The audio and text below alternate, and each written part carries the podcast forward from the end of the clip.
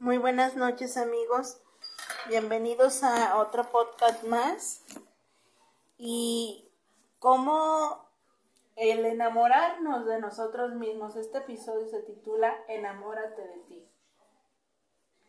de tu esencia. Pero muchas veces el enamorarnos de nosotros mismos implica movernos. ¿Qué significa enamorarnos de nosotros mismos? Enamorarte de ti o de nosotros mismos implica salirte de tu zona de confort. Porque muchas veces dices, pero ¿por qué me voy a enamorar de mí si estoy fea? ¿Cómo me voy a enamorar de mí si tengo una discapacidad? ¿Cómo puedo verme bella si tengo una discapacidad? Pues la belleza no está en el físico. La belleza está dentro de ti. Cultívala. ¿Cómo puedo cultivar la belleza interior? Leyendo, preparándote, estudiando. Ten en cuenta que tu cuerpo, el cuerpo humano, nuestro cuerpo humano maravillosamente dado, gratuitamente por Dios, es un vehículo en el que transportamos a Dios en el que transportamos nutrientes, en el que transportamos buena alimentación, porque si no, no nos podemos mover. Claro, de repente se nos antoja que un hot dog, que, que una pizza, que una hamburguesa. Está bien, es válido, escuchemos a nuestro cuerpo. Pero démosle ese gusto de comer. Pero hay que tener en cuenta una cosa. El comer muchas veces es por falta de cariño.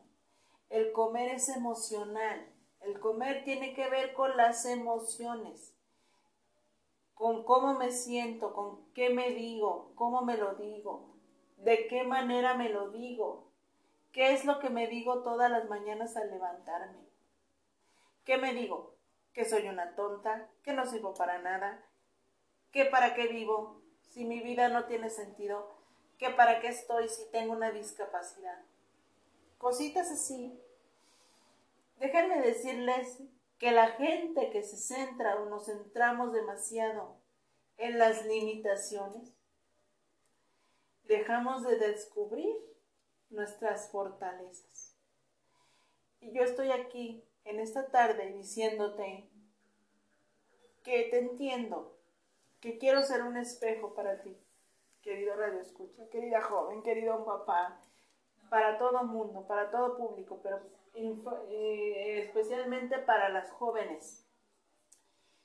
Todo mundo tenemos preocupaciones, tenemos conflictos emocionales que muchas veces no, no expresamos, emociones no expresadas. Y esas emociones no expresadas generan ansiedad. ¿Y qué, ¿Y qué generan después? Posteriormente, una diabetes mellitus. ¿Por qué? Porque comes y comes y comes y comes y comes. Te atracas de comida o nos atracamos de comida expresando una emoción, queriendo expresar una emoción. En vez de llorar cuando te entristece algo o te enoja algo o te da coraje algo, en vez de llorarlo, de llorar, de sentir esa tristeza, de sentir ese dolor, porque el dolor nos avisa, nos hace ver que estamos vivos. Es un dolor de sanación. No sinta, no veamos al dolor como algo feo, como algo horrible, como algo desastroso. Si en los primeros instantes, por ejemplo, cuando se muere alguien, una persona muy allegada a nosotros, ya sea nuestra madre. Por ejemplo, cuando se te muere tu madre, como en mi caso. Híjole, no, no. Se siente horrible, se siente feo. Las primeras veces. Sientes ese hueco, sientes ese vacío emocional. Sientes que ya no está tu padre, tu madre, que te falta una parte de ti. Me dejaron hueca a mí me dejaron hueca, porque mi madre era mi todo. Mi madre era para mí mi todo. Dios es mi todo, pero humanamente ella era mi todo. Eran mis brazos, mis manos, mis piernas, mi amiga, mi compañera, mi todo. Mi todo era. Pero mi todo era y, y me arrancaron un pedazo del alma. Pero porque ella era todo para mí. Ella era mi brazo derecho, mi brazo izquierdo y todo, todas las partes del cuerpo. Pero, pero, ¿cómo aprendo a vivir con esa ausencia? No es fácil. No es fácil aprender a vivir con una ausencia. Porque siempre surge el recuerdo. Pero yo lo que hago es adentrarme en las cosas de Dios. Entonces cuando perdí a mi mamá, sentí feo. Cuando perdí a la Panchis también, una, una persona muy querida para mí, para mi mamá y para esta familia. Cuando perdí a mi abuelito, se murió. Entonces, papi, Mm, y cuando, ahora, ¿qué hago para aprender a estar sin mi mamá? ¿Qué hago? ¿Cómo le voy a hacer si toda la vida tenía a mi mamá para hacerme todo? ¿Cómo le voy a hacer si toda la vida tenía la Panchis para hacerme todo? Pues bien, tuve que hacer cambios.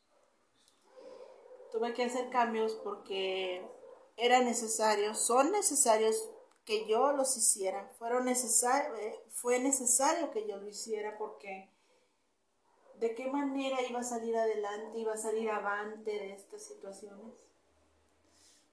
No basta con las que viví al inicio, de discriminación, de saludos no contestados, de autoconcepto no definido,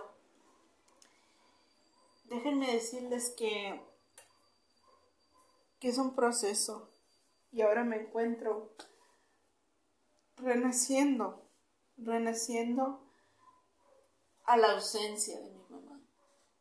No digo que no me haga falta, sí me hace falta y mucho. Sí la extraño, la extraño mucho, porque es mi mamá. Fue mi compañera de vida durante tantos años. Ahora, el no tenerla me ha hecho ser una mujer más fuerte todavía. En esta nueva etapa en la que estoy sin ella y sin la Panchis, estoy aprendiendo a renacer. Me faltan muchas cosas por aprender. Me fue, fue muy duro más aparte que estoy cuidando a mi papá dado que tiene una enfermedad de su mente. Imagínense qué pesado. Imagínense qué tuve que hacer yo. Tuve que cortar el dolor.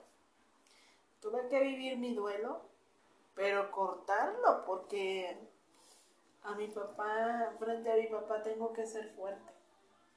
Frente a mi papá soy fuerte porque lo tengo que cuidar. Cambié mi alimentación porque me estresé, me enfermé, enfermé mi cuerpo y cambié mi alimentación. Estoy sana, estoy aprendiendo a comer. Comía, me, doy cuenta que comía por ansiedad, no por hambre.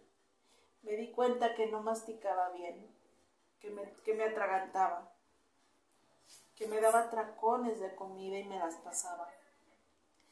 Y todo eso era emociones no lloradas, emociones no expresadas, tristeza no, es, tristeza no expresada, tristeza no llorada, porque a veces te sientes solo, pero gracias a Dios me he dado cuenta de que mi mamá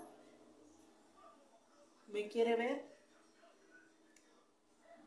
alegre, me quiere ver fuerte, me quiere ver saliendo adelante, me quiere ver trabajando. No digo que no me haga falta. Mi mamá siempre me va a hacer falta. Porque vamos, era mi mamá. No era cualquier persona, era mi mamá. Pero yo la siento. Yo la siento conmigo. Toda la vida la voy a querer y la voy a amar siempre. Ella era mi mamá. La recuerdo, la recuerdo no con dolor, porque no solamente, mi mamá no es solamente su enfermedad. Mi mamá hizo mucho en este mundo para que con las personas, mi mamá hizo mucho. Pero, y me dio muchos ejemplos de cómo ser una mujer valiente y fuerte. Me enseñó a tener templanza, me enseñó a tener carácter, a forjarlo, a esforzarme, a luchar por lo que quiero, a ser perseverante, pero también a ser guerrera. Ella lo fue, en vida lo fue. Ella venció un cáncer, tuvo cáncer, entre tantos ejemplos que ella me dio de luchar. Vale la pena mencionarlo porque ella fue una mujer muy fuerte. ¿Y cómo Marta Irene va a ser fuerte? Porque su madre fue fuerte. Y el ejemplo de su madre lo lleva a cuestas. No quiere decir que Marta Irene sea su mamá.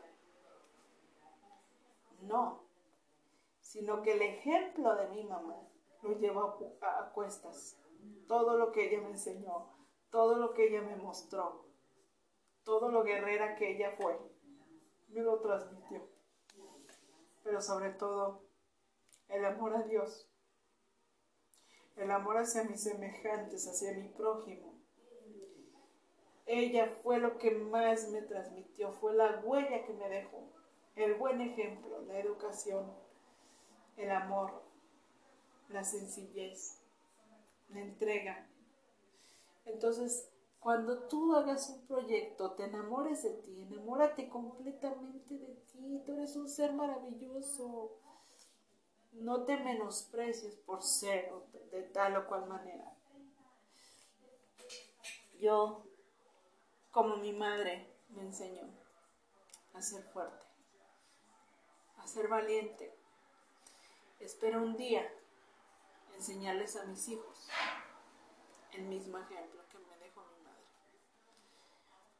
Un ejemplo de fortaleza, un ejemplo de valentía, porque ella fue una mujer hermosa, maravillosa, que me dio todo de ella, nos dio todo, a mis hermanos y a mí.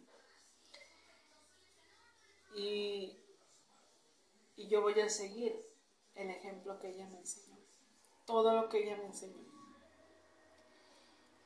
Yo sé que mi mamá desde el cielo me ve y, me, quiere verme fuerte, quiere verme frente a ustedes valiente, quiere verme sonreír porque ella era alegre, quiere verme como ella fue, alegre, dadivosa, cariñosa, a mis hermanos hombres de bien, valientes, fuertes, buenos papás, buenos hijos, buenos hermanos. Y mis hermanos han tenido que un papel fundamental en esta etapa porque han tenido que coacharme en muchas cosas. Han tenido, han tomado el papel de, de coach, de coaches me, me enseñan, me valoran, me cuidan, me cuidan. Que Dios me los bendiga siempre. Los amo mucho. Los amo mucho. Yo sé que ellos también a mí. Y claro, todo en la vida cuesta trabajo. Todo en la vida cuesta trabajo. Todo en la vida es difícil. Toda la vida tiene su, su grado de dificultad. Me he dado cuenta que Dios no me deja sola. Me he dado cuenta que Dios es bueno conmigo. Es bueno conmigo. Es bueno con todos. Es bueno conmigo. Yo, ah, yo estoy muy agradecida con lo que me dio con mi familia, con mi, mis hermanos, con mis hermanos, con mis sobrinos, con todo lo con mis amigos, con todo lo que lo que he tenido que pasar, incluso las situaciones difíciles. Yo te digo a ti, mujer, tú vales por el simple hecho de, de que tú eres un ser valioso. Bye.